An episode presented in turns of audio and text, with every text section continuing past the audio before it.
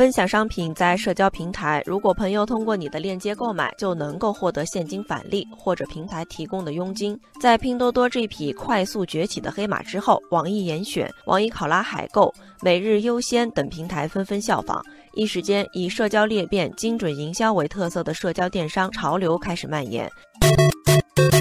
以家庭主妇群体为代表的不少女性网友是社交平台电商参与者中的主力。在上海生活的全职妈妈小杰说：“每天挑选几件群友们可能动心的商品，他们省了钱，我们全家一天的水果钱也到手了。现在我的购物优惠推荐群已经不需要花太多精力维护，每天都能给我带来一百元左右的收入。”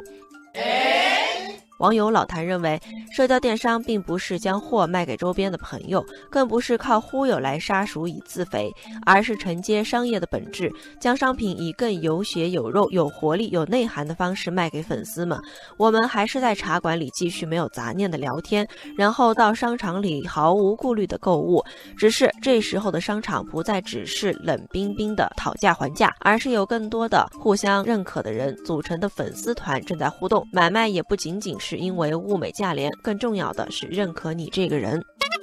然而，这种貌似是以更有内涵的商业卖货形式取胜的社交电商，仍然遭遇不少人质疑其暧昧不清的踩在传销边界。哎呀！网友忘川认为，社交电商有很多都是在微信朋友圈中传播的。一些电商打出旗号称发展新会员返利升级、晋升后下线销售商品，也会给上线带来收益返利等多级分销设置，明显存在传销嫌疑。网友彩云之南说：“靠商业体系的能量获得竞争优势，我认为是牢靠的。但是靠一个产品聚集的社交关系链，一旦遇到社交产品革命，就很有可能被颠覆。因为在熟人社交关系下，无论是电商产品还是内容质量，都会不可避免的传销化。”网友子不语说，尽管拼多多 CEO 黄峥强调拼多多并不是社交电商，并且还认为社交电商是一个伪概念，但是不可否认的是，拼多多是微信带来的社交红利的最大受益者。为何拼多多要急于摆脱社交电商的帽子呢？